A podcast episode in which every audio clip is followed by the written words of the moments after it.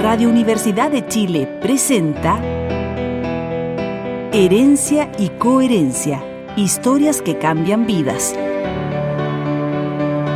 Un programa del Centro Desarrollo Sistémicos Cerval. Conduce Susana Muñoz Aburto.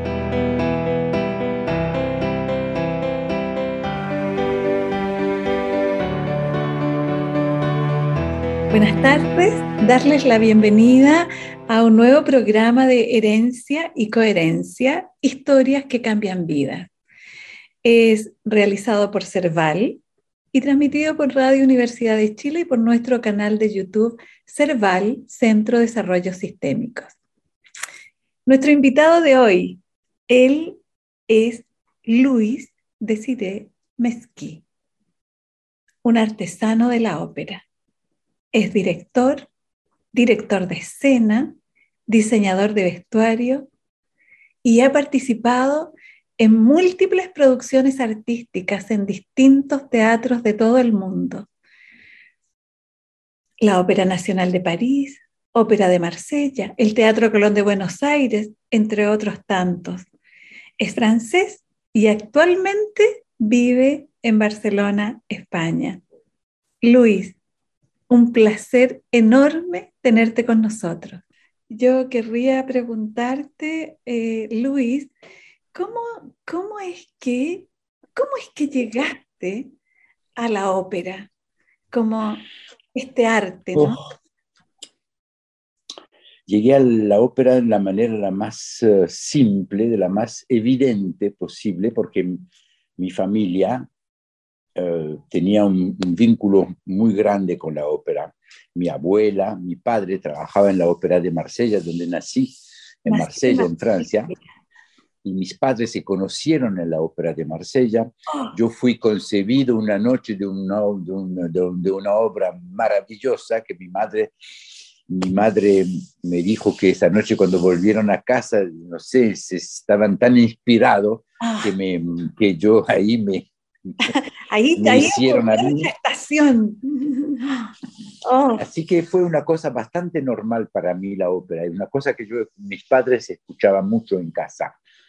Y entonces a mí me fascinaba, pero tenía un poquito de, tenía un poquito de, no de duda, pero tenía como una nube que me cubría un poquito el panorama de la ópera, hasta el momento que a la edad de tenía ocho años, siete, ocho años, descubrí María Calas. Ah, ya. La escuché por primera vez y ahí hacía un, un detonador inmenso porque me quedé fascinado, me quedé como, se me cambió todo el panorama de mi vida casi, por, solo por escucharla, porque no sabía, ni ya el nombre de ella me parecía una cosa fascinante, María Calas, sonaba como una cosa eh, rara, ¿no? Muy artístico, muy mm, percutante, ¿no?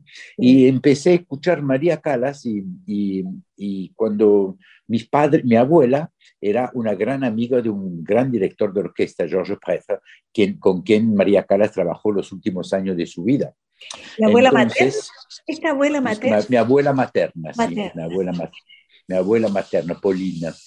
Entonces conocía muy bien a Georges Prêtre, con, quien María Calas, en la última etapa de su carrera, de su vida, también grabó una, grabó La Tosca con él, ¿no? Y entonces cuando mi abuela llegó a casa con la con el, con el disco, ¿no? El 33, así el, el vinil de, aquella época, ¿no?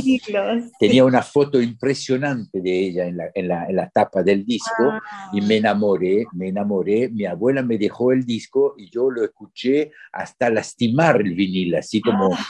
Lo escuché, lo escuché, lo escuché. Yo tenía ocho años, conocía la tosca en italiano, sin conocer el italiano, hablando todo fonéticamente.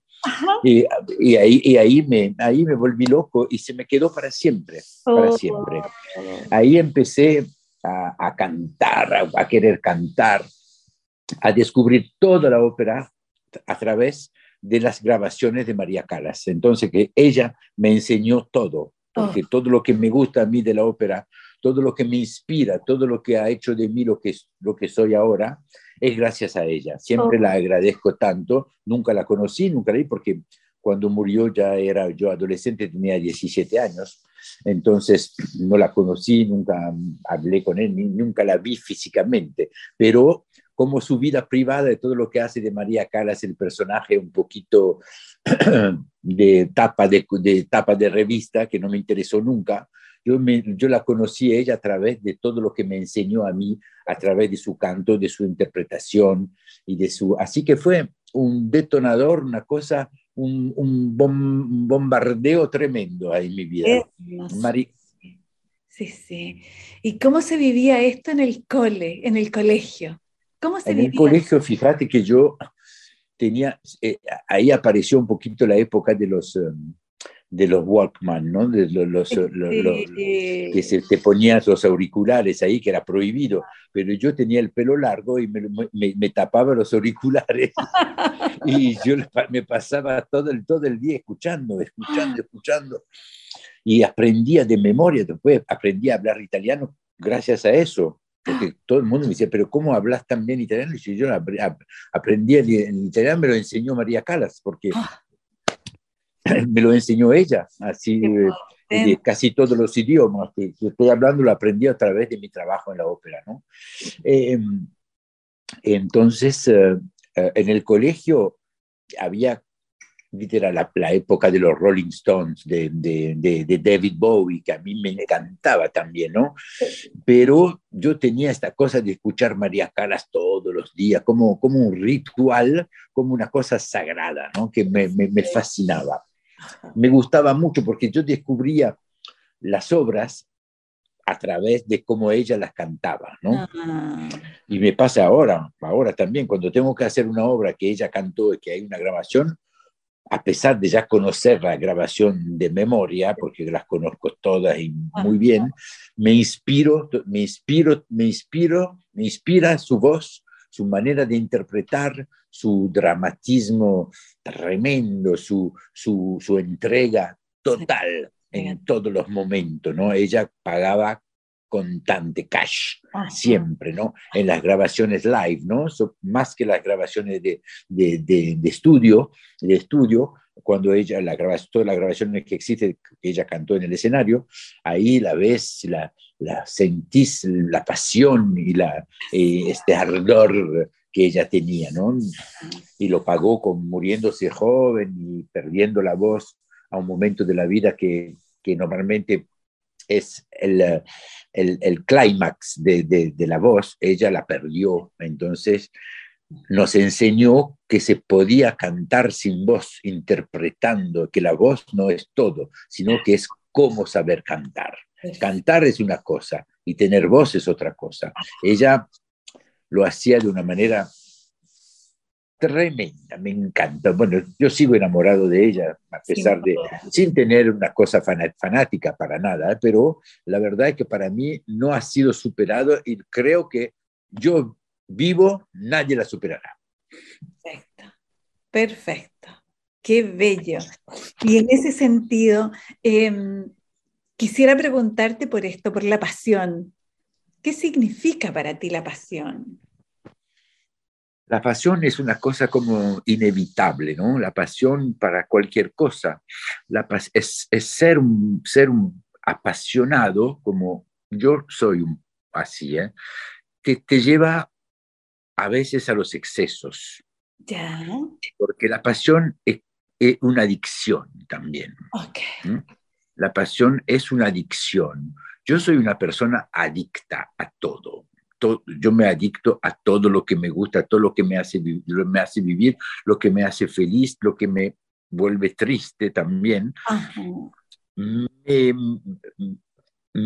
soy adicto a eso. La pasión es una cosa que no la, no la puedes evitar, es inexorable, es así, tienes una pasión para una cosa y tienes que investigar, tienes que buscar por qué te gusta, por qué tienes esa cosa imposible de dejar eh, hacia, un arte, hacia una persona, ah. hacia un momento, hacia una ciudad, hacia un país, hacia un, momento de, eterno de la vida. Em, eh, es así, la pasión es un poco a veces un peligro. Como te digo, porque la pasión de, tanta entrega que uno da a una pasión te puede volver adicto, te puede hacer adicto a esa cosa que a veces no es lo mejor, pero la pasión es, yo soy un hombre apasionado, apasionado por las cosas, por las cosas que me gustan y apasionado también por lo que no me gusta, porque es como un mismo camino, ¿no? Un mismo camino.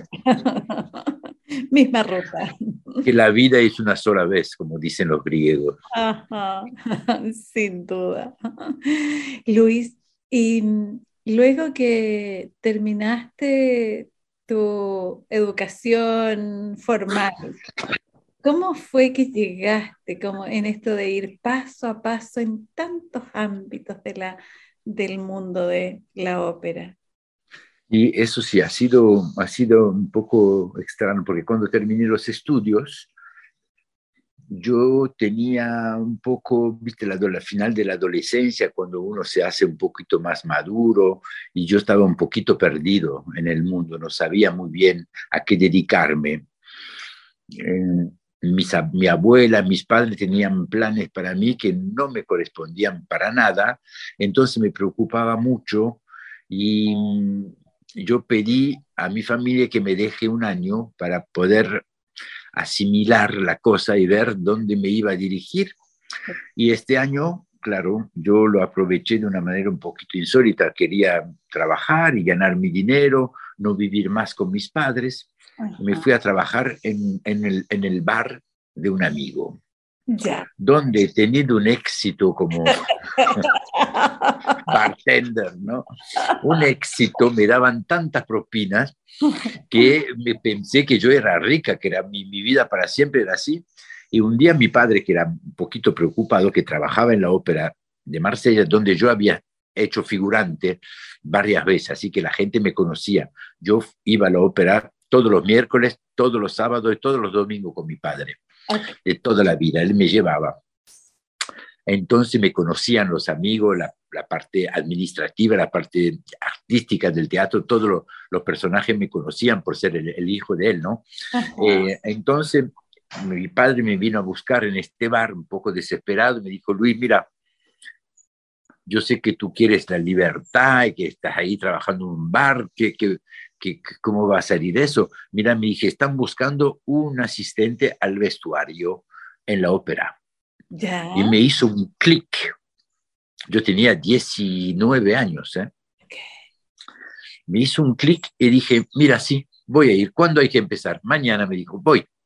Yo dejé el bar, entré en la ópera el, el día siguiente Cuatro meses después era, me habían puesto de jefe de todo el servicio de vestuario de la Ópera de Marsella.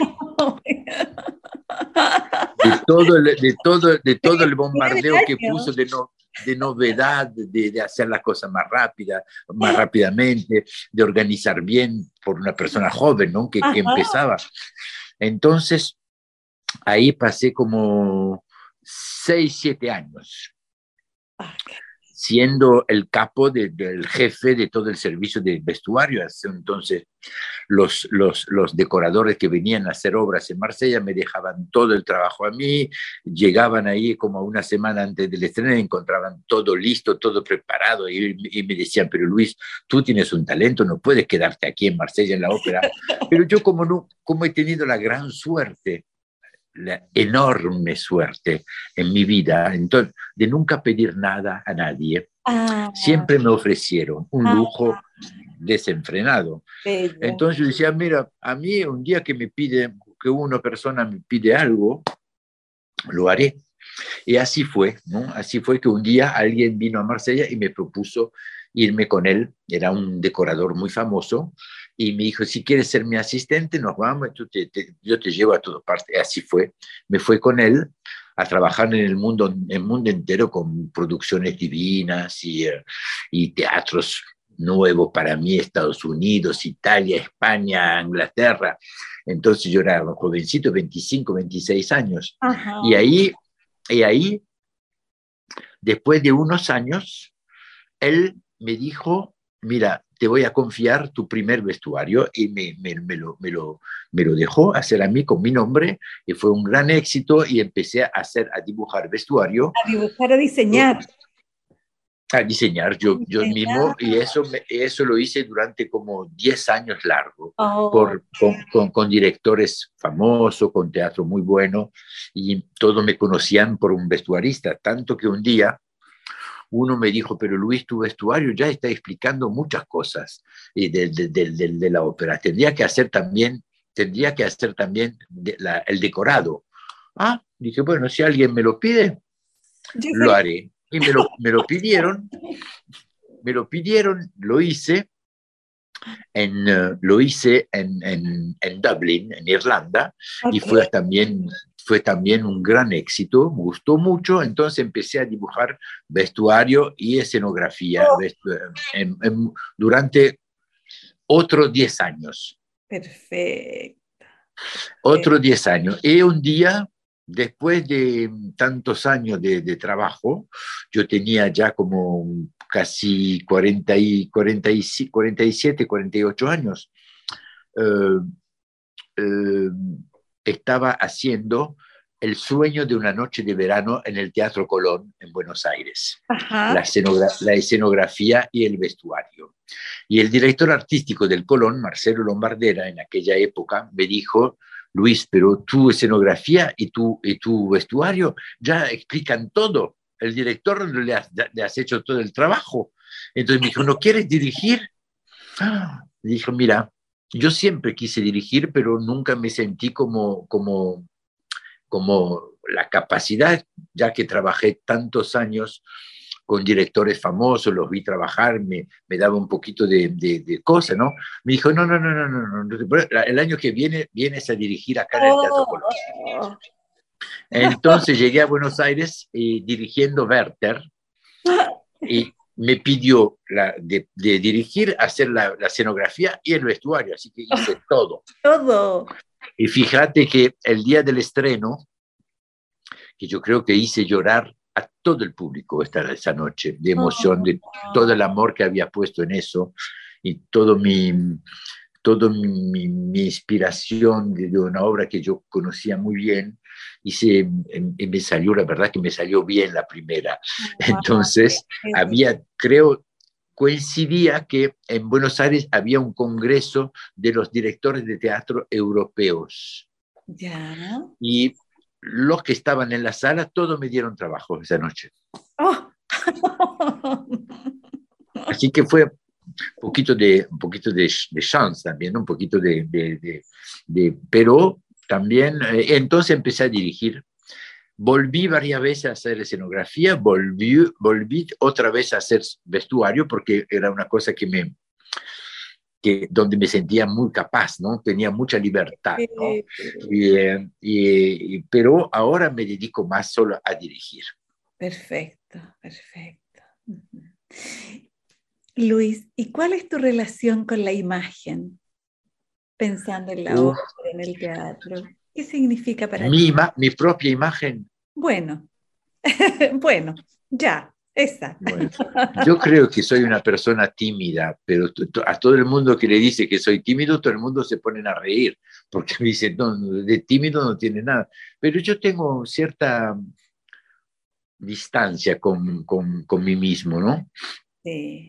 Porque la verdad que en el teatro me transforma en otra persona, no que me transforma en otra persona, soy la misma persona, pero digamos que la pasión y la, la, la, la vibración que me da el hecho de trabajar y dirigir me... me, me Habita, te posee como... Uh -huh. Exactamente, exactamente. A veces demasiado, porque la gente se asusta un poquito de la manera en que explico y en que intento traducir lo que imagino en lo que, en, en lo que tendrían que hacer los actores, ¿no?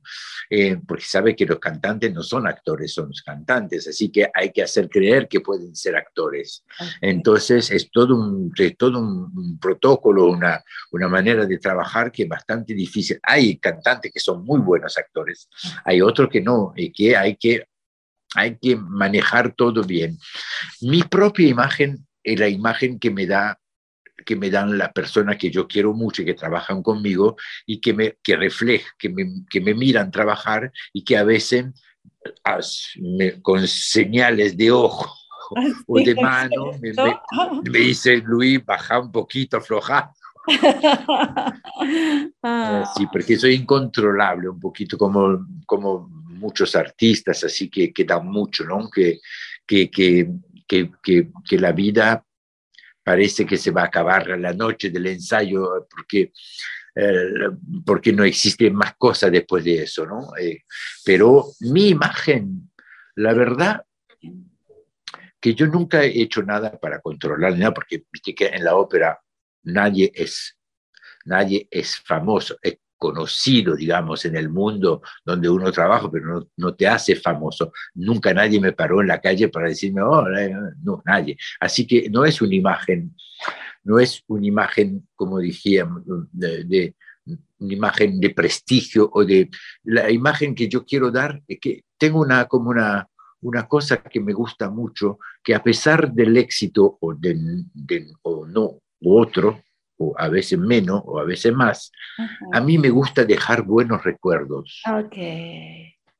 Eh, parece que es, para mí en el mundo donde estamos viviendo, en el mundo que nos tocó, que se va un poquito a la deriva en los años que estamos viviendo, que es una cosa muy importante para mí, muy importante, porque escuché tantas veces comentarios negativos cuando la gente se iba, que habían dejado unos recuerdos un poquito raros o,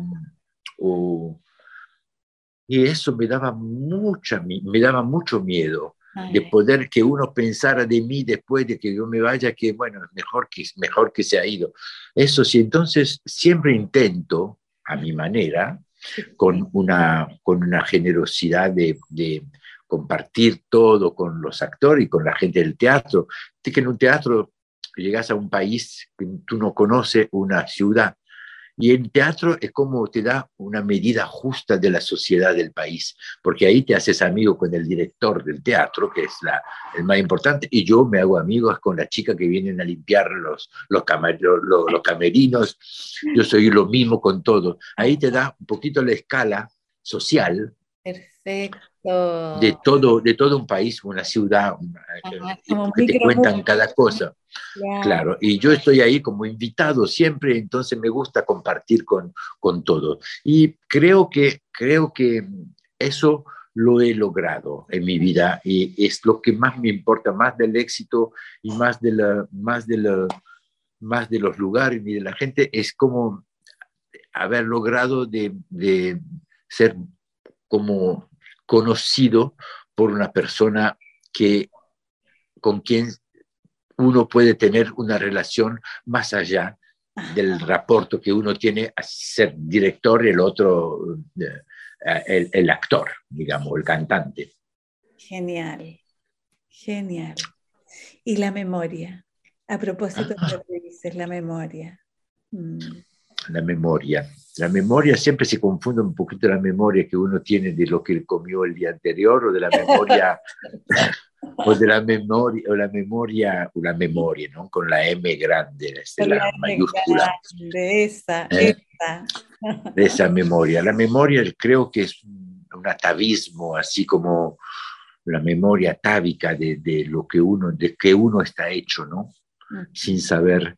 Yo soy hecho de la memoria de lo, de lo que viví no creo mucho en los logros del pasado o en la experiencia, porque cada nueva cosa te, enseña que tener experiencia no es suficiente, porque estás con, con nueva persona, con nuevo mundo, nueva... La experiencia siempre cuando, cuando te vas por el camino de la experiencia, que es la memoria, cuando te vas por el camino de la experiencia, no es a veces siempre el mejor camino. El camino que uno toma al último momento, sin saber, creyendo que está perdido, y de repente ve una, una, una, una puerta casi abierta y se te manda por ahí, aun, aun, aunque si la memoria te dice, no, Luis, no, este es peligroso, no importa. No importa. Esa memoria no me gusta, la memoria de la experiencia. Me gusta la raíz de las cosas, ¿no? De, la, de, lo que me acuerdo cuando se borró todo. Cuando todo está borrado, lo que queda grabado, lo que de uno se acuerda o que está anclado en tu manera de hacer la cosa, en tu, en tu, en tu,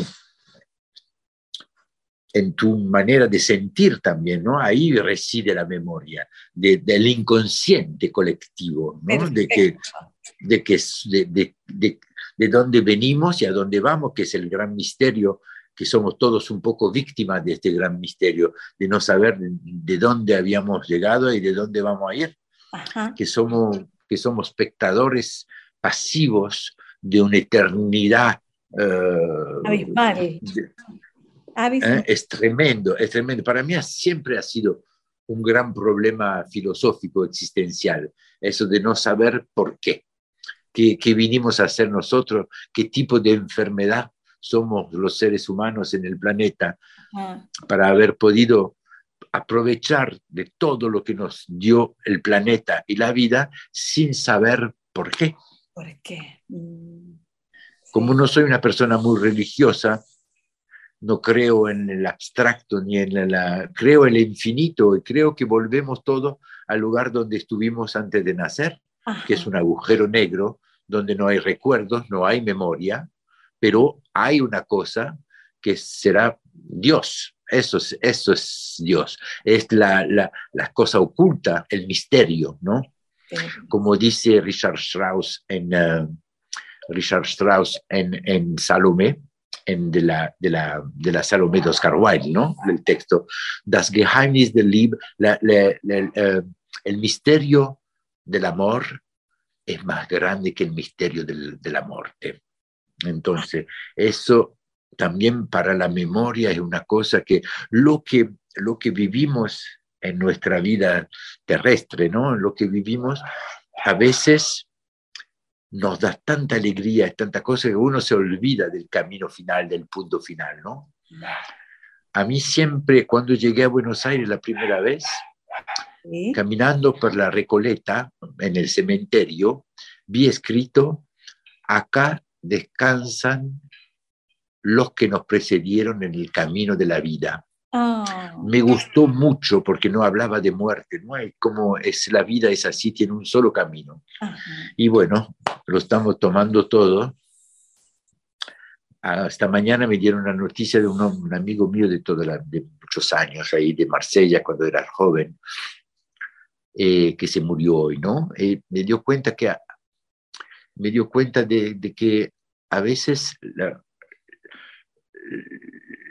los muertos no me, no me impresionan mucho porque ya sé que están en un lugar donde no hay nada, no hay nadie que pueda molestar. Perdí a mi hermana hace poco también, me oh. afectó muchísimo, pero, pero, pero ya, los, ya me imagino que están contentos.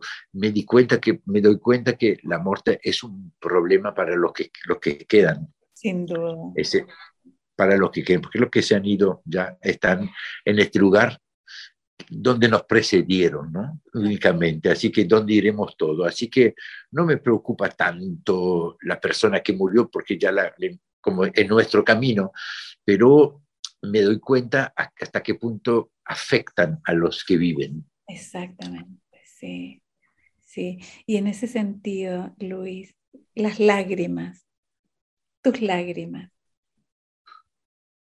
las lágrimas que uno no llora se mm. te quedan en el alma y mm. gotita después de gotita te llenan el corazón y un día el corazón no aguanta más, desborde y lo rompen el corazón. Estas son las lágrimas, son unas gotitas así que no salen por los ojos, sino que te entran en el, en el corazón. El cuerpo, el corazón. Eso son las lágrimas. Yo soy un llorón de primera categoría. es decir, qué buenísimo. Mm. Yo lloro porque primero que a mí me viene bastante fácilmente llorar, ¿no? Por, por lo que me gusta o por lo que no me gusta. Me hace llorar lo malo como lo bueno.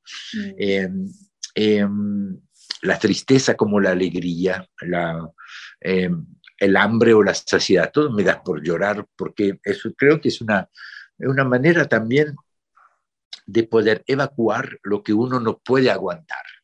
Que no puede verbalizar también, ¿no? Mm. Así que es, además, dicen que hacen los ojos más limpios, que te da como una cara así más agradable. Es verdad que ver llorar ¿eh? Eh, ah, tiene una cosa así como romántica, ¿no? Así bastante estética, ¿no? Las lágrimas que te corren en la mejilla, así en la cara, así, cuando uno está llorando a mares, así, ¿no? Me gusta, me gusta. Hago mucho llorar los cantantes en los momentos así donde hay unos sentimientos. Se ve poco llorar en el escenario, la gente llorando, llorando, llorando. Y a los cantantes les sale bien porque son momentos donde pueden evacuar. ¿no? A veces les dije, pero yo no te pedí de llorar de verdad, así, con, ay, pero no puedo. puedo. lindo. Lloran. Hola, Susana. ¿Ves cómo soy yo de desequilibrado? No, para nada, me encanta. Luis, y en esto de la ópera, quisiera preguntarte por tu percepción, por cómo, cómo vives o cómo simbolizas la tragedia, la tragedia de las óperas. Y ahí, si quieres, me lo ligas con el amor o con el odio, ah. pasiones y emociones tan profundas. La, la tragedia en la ópera está exacerbada por la música, ¿no? Porque al, final, al fin y al cabo, las historias de la ópera son historias así eh, de poca dimensión, ¿no? Aparte de las, óperas basadas en, obras teatrales de Shakespeare o de Victor Hugo o de todo lo que está inspirado en la ópera. ¿eh? Pero las historias más simples, las historias que más tragedias tienen, son basadas en hechos de poco valor, ¿no? Solo que saben poner el dedito donde, donde, donde, donde duele.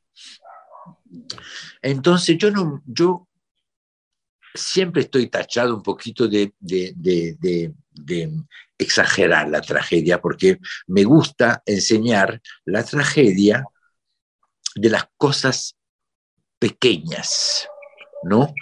Que no es así una tragedia grandilocuente, así, no. La tragedia es una palabra, es una falta de algo en un momento donde uno necesita mucho y que el tiempo, la vida no te la da.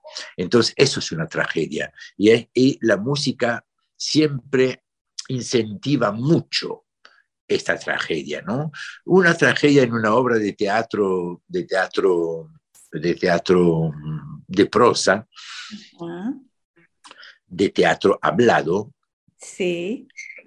es mucho más discreta porque no tiene esta música detrás que te trastorna y que la, la hace más grande, la hace eterna, la hace inolvidable, la hace que, que en la, ópera, eh, en la ópera uno canta, pero normalmente está hablando, entonces una manera una manera de,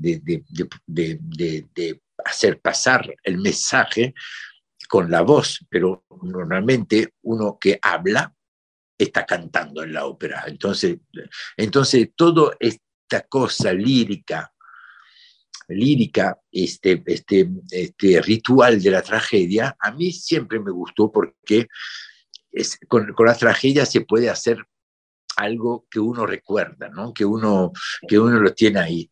Y, um, entonces la tragedia reside en el amor, reside en el odio. En el odio.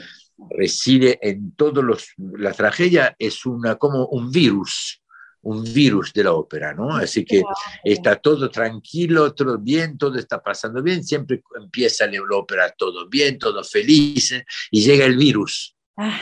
Llega el virus de la tragedia y que infecta a los personajes o a uno o a los demás o a todos.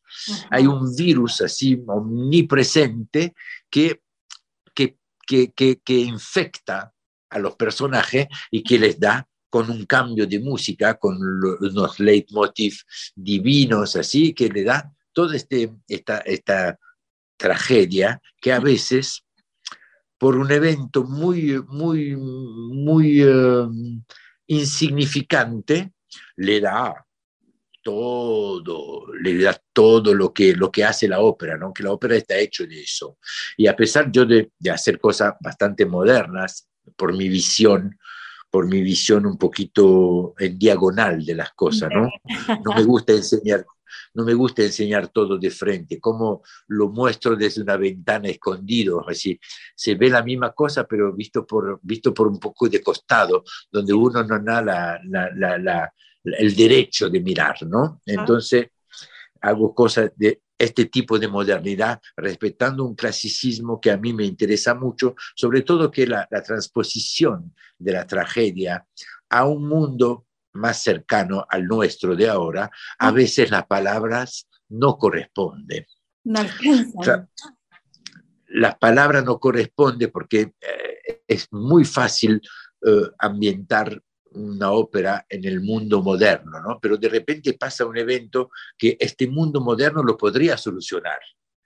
Y, y, y entonces, ¿dónde está la explicación de no poder? Por ejemplo, yo vi montón de, de, obras así que pasaban, la Bohème o la Traviata o Carmen, o, hay momentos que uno recibe un, puñal, un, puñalazo y ¿por qué no llaman a una ambulancia? Que venga, que la salve. Okay. Entonces, yo prefiero quedarme en el momento donde las cosas no se pueden solucionar, para dejarle el aspecto verdadero, ¿no? el aspecto, el aspecto uh, credible, no sé cómo se dice, que se pueda creer. Claro. Uh, eh, eh, factible, ¿no?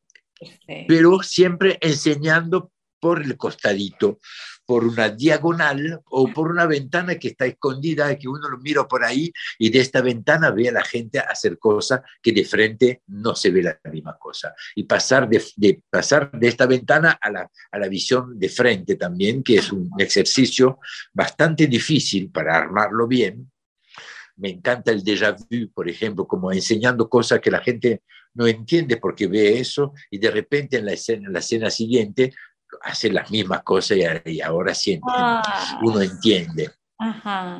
Son cosas así de cine. Todo, todas las críticas, buenas o malas, todos dicen que soy un director de teatro cinematográfico. Oh, porque manejo muy bien el movimiento de la, de la cámara, ¿no? que será el ojo del espectador, definiendo lugares con la luz, poniendo en evidencia ciertas cosas, dejando atrás otras. Entonces cambia la visión de, no, nunca, hago, nunca hago, por ejemplo, eh, escenografía de espacios verdaderos. Son siempre espacios mentales, donde la tragedia tiene un eco maravilloso, porque poner la tragedia en un lugar que ya existe, que es una casa, una calle, una, no sé, un, galpón, una, no, no, no, nunca me interesó mucho. Prefiero ver los espacios, definir momentos mentales, más que momentos físicos. Eso es mi manera de hacer. Espero que podrás ver una cosa mía un día. Sin duda que lo haré. Luis, ¿y los sueños? Para ti los sueños. Oh, un desastre. ¿Los sueños de la noche o los sueños de la vida? Ambos, ambos. Ay, ay, ay. Soñar es eh, una de las cosas que más me gusta porque sueño despierto, sueño dormido, sueño todo el tiempo, todo el tiempo me imagino que las cosas son, como, eh, son y serán como, como un sueño. Sueño mucho, de la, sueño mucho de noche con los muertos, con los con los, mis muertos queridos. Y mi abuela siempre me decía que no estás soñando con alguien, es esa persona que viene, que te viene a vos de noche para entonces eso siempre me gustó saber eso, que soñando con la gente querida que ya se ha ido, me viene a visitar un poquito la noche. Y en cuanto a los sueños, a los sueños de la que uno tiene, de la vida, de tener más que uno quiere, ¿no? Es como soñar en algo inaccesible. Yo he tenido, no sé si la suerte, pero he tenido la educación a lo mejor, o me enseñaron a no soñar mucho a cosas más, más allá de lo que uno tiene, ¿no? De saber transformar el presente en un hipotético sueño, de poder, para poder aprovechar, así que soñar, soñar si hay, si hay una meta, si hay una evidencia, sí está bien, está bien. yo prefiero el sueño de noche que me acerca a una cosa que el sueño de un futuro, eh, un futuro hipotético, eh, de soñar a una cosa. Cuando el sueño no te hace avanzar, no te hace ir adelante, está bien. Me parece un poquito aburrido soñar con algo, ¿no? Yo sueño de, sueño de ir a trabajar ahí, sueño de ir a...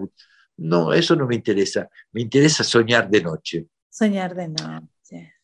Soñar de noche. Durmiendo. Así donde uno se va, que es como decían que, la, que la, noche, dormir es como la pequeña muerte, ¿no? Uno se va sin saber si se va a despertar y, ahí te aparecen las imágenes de los seres que has querido, de la, de la eh, voilà, es ah. todo. Sí. Luis, cuéntame, cuéntame de tu relación, de tu vínculo con tu abuela materna. Ah, mi abuela materna, Polina, de Córcega. Nos arregló bastante la vida mi abuela materna porque mi abuela materna ha tenido una vida muy, muy eh, para, la, para, para, la época, ¿no? Se casó cuatro o cinco veces. Eh, ha tenido todo, viajó, era una vida de lujo, de, dinero, de cosas que nosotros, que, la, que bueno, mi, mi, mamá, que era su hija única, pero digamos que el trabajo de mi padre con los seis hijos que estábamos, ya. Eh, no, no. ¿Tú qué número de hijos? Seis. El número seis. Yo soy el quinto. El quinto de seis, ok el quinto de seis. Mi mamá, como era hija y única, ella tenía, quería hijos un montón, mi papá que era hijo único también.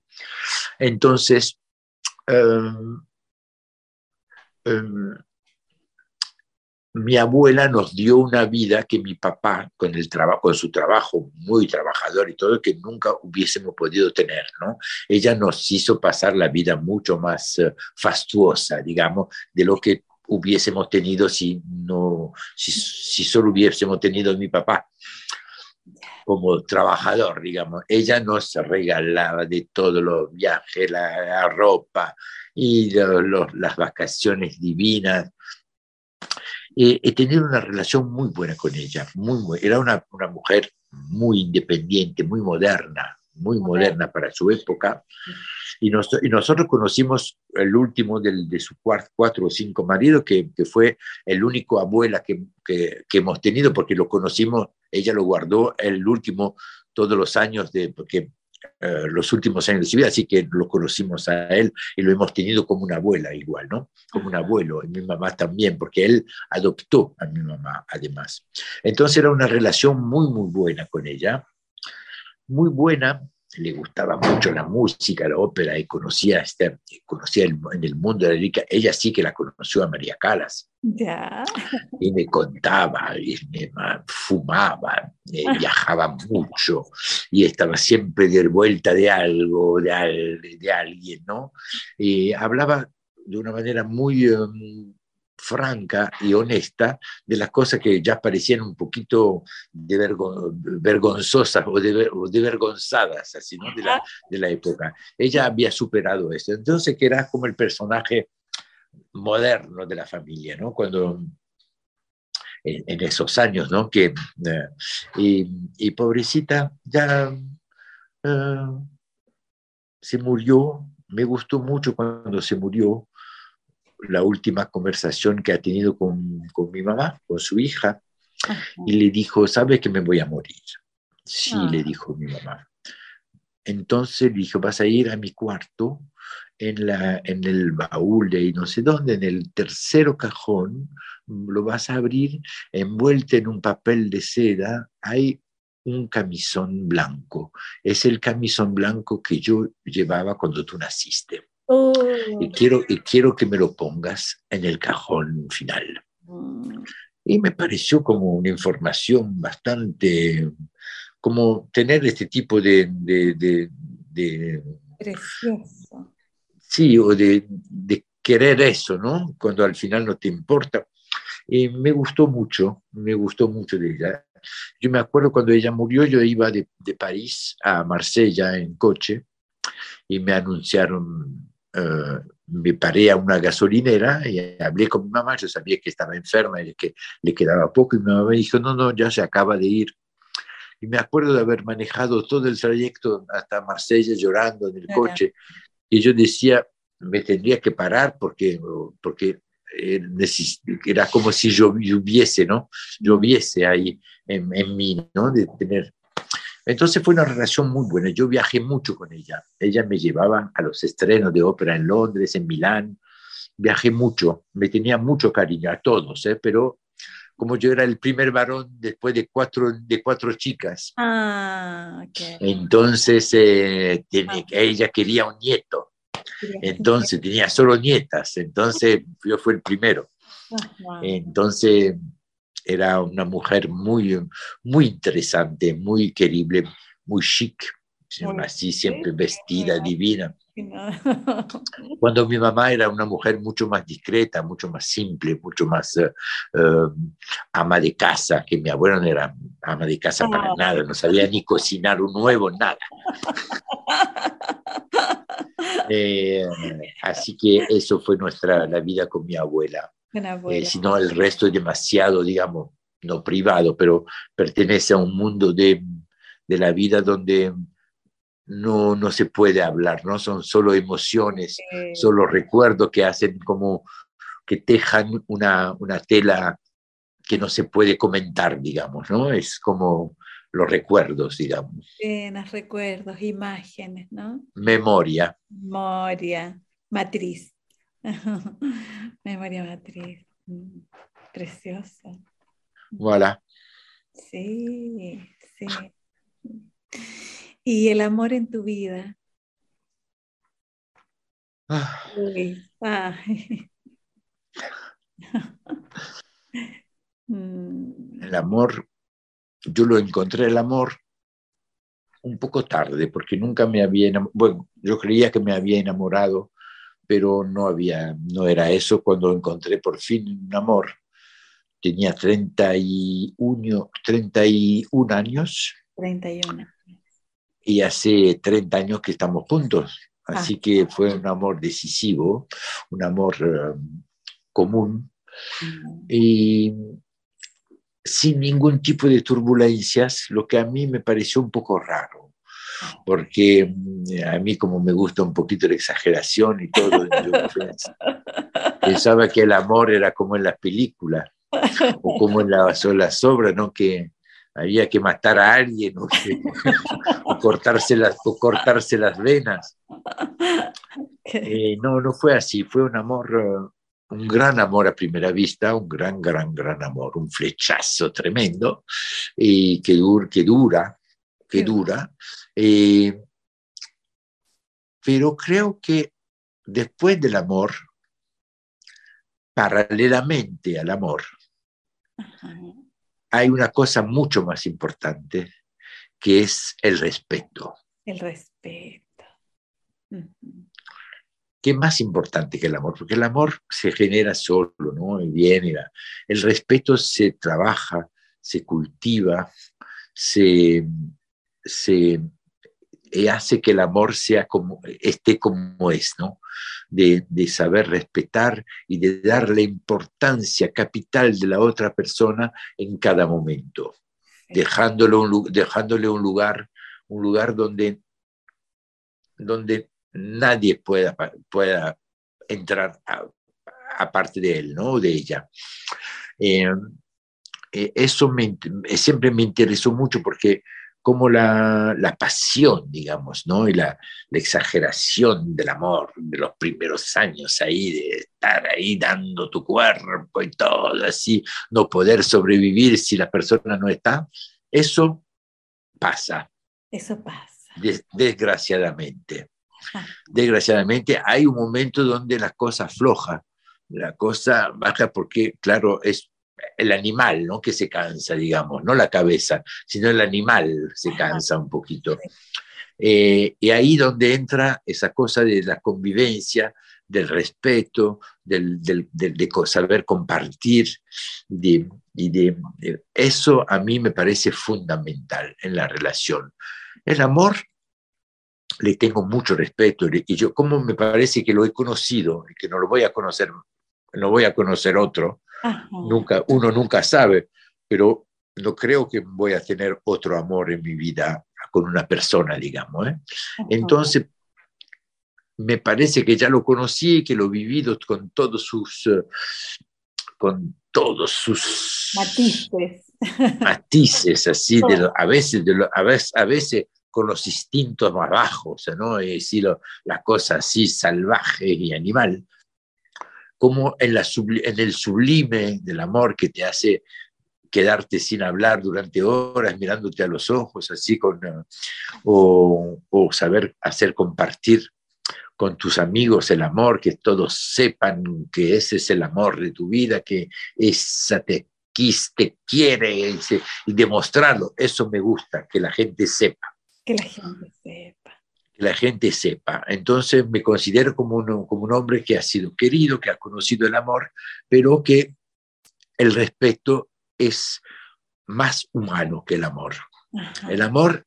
El amor es una cosa que existe, que no podemos eh, manejar porque nos llega o se nos va sin querer mucho. El respeto sí, es un, es un trabajo de cada momento. Perfecto. Bien.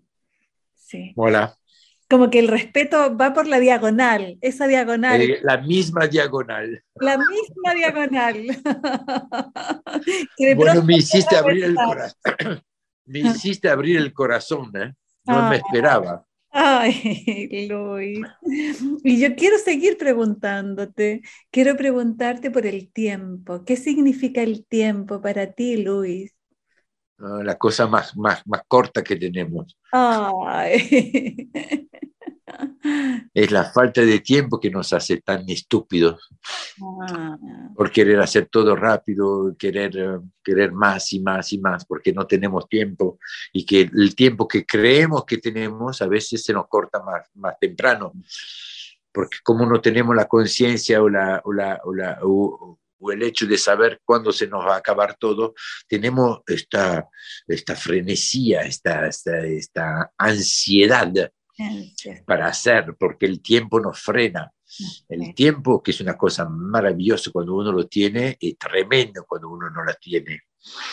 Eh, yo no sé qué espacio darle al, al, tiempo porque es una noción tan humana el tiempo, ¿no? Es una noción únicamente humana. A son en, otros, en otras dimensiones del, del universo, yo estoy convencido que hay, hay, hay lugares donde no hay tiempo, que, se, que está basado sobre, otra cosa que el tiempo. Y eso me gusta mucho para mi trabajo y para mi manera de pensar, que basar todo lo que nosotros tenemos, porque lo ponemos todo al nivel humano, de lo que hemos vivido o de lo que nos enseñaron los, los, los 20 siglos que tenemos de cultura o 25 siglos que tenemos de cultura, que son comparados a la eternidad, a los millones, millones, millones de millones de años que, es que vive el planeta, nosotros tenemos una experiencia infinita, pero mínima, mínima, mínima, mínima, mínima, pero al mismo tiempo es lo único que tenemos, así que nos parece infinito cuando es muy, muy, muy, muy pequeño. Y lo basamos todo, toda sobre el tiempo que pasa, que nos da la experiencia, la vida, la muerte, los hijos, la, amor, la muerte, la queda. Pero me encantaría conocer un lugar donde el tiempo no regula, no, no, no, no, no regula todo que sea una otra dimensión. El tiempo es un poco un handicap en la vida, porque, claro, como siempre es corto y como siempre tenemos tantas expectativas, necesitamos más tiempo, más siempre dice uno, ay, qué poco tiempo, ay, qué poco tiempo, oh, qué poco tiempo te quedaste, qué poco, ay, en poco, tan poco tiempo, es siempre poco el tiempo. Siempre poco. Siempre poco, siempre poco. Sí. Y nosotros que somos devoradores de tiempo, lo devoramos, así, así como con hambre, ¿no? con, con ansiedad. y nos deja las marcas en el rostro. Ajá. En el cuerpo. En el cuerpo, en la mente, en todo. Es un enemigo, es el único enemigo que tenemos. Ah. Es el verdadero enemigo, es el tiempo. No por, por el, no por el miedo, ¿eh? No por el miedo que pase el tiempo, sino que cada vez te, te, acorta la esperanza de, de, de, tus deseos, ¿no? Creo que el tiempo que pasa es el regulador de las ansiedades que tenemos. Perfecto, bien. Estupendo, Luis. ¿Te gustó? Me encanta. Acá, no, acá nuestra, nuestra directora dice, se acabó el tiempo. Muy bien. Muy bien. Luis, me quedo con tu diagonal. Me encanta. Ah. Además, tengo la percepción de que en esa diagonal se construye esto que tú llamas timidez, que es como que lo percibo tan esencial. Bueno, me alegro mucho. Me alegro mucho que te haya gustado. ha encantado y sin duda, sin duda, que tocará más de algún corazón. Radio Universidad de Chile presentó Herencia y Coherencia, historias que cambian vidas. Un programa del Centro Desarrollo Sistémicos Cerval.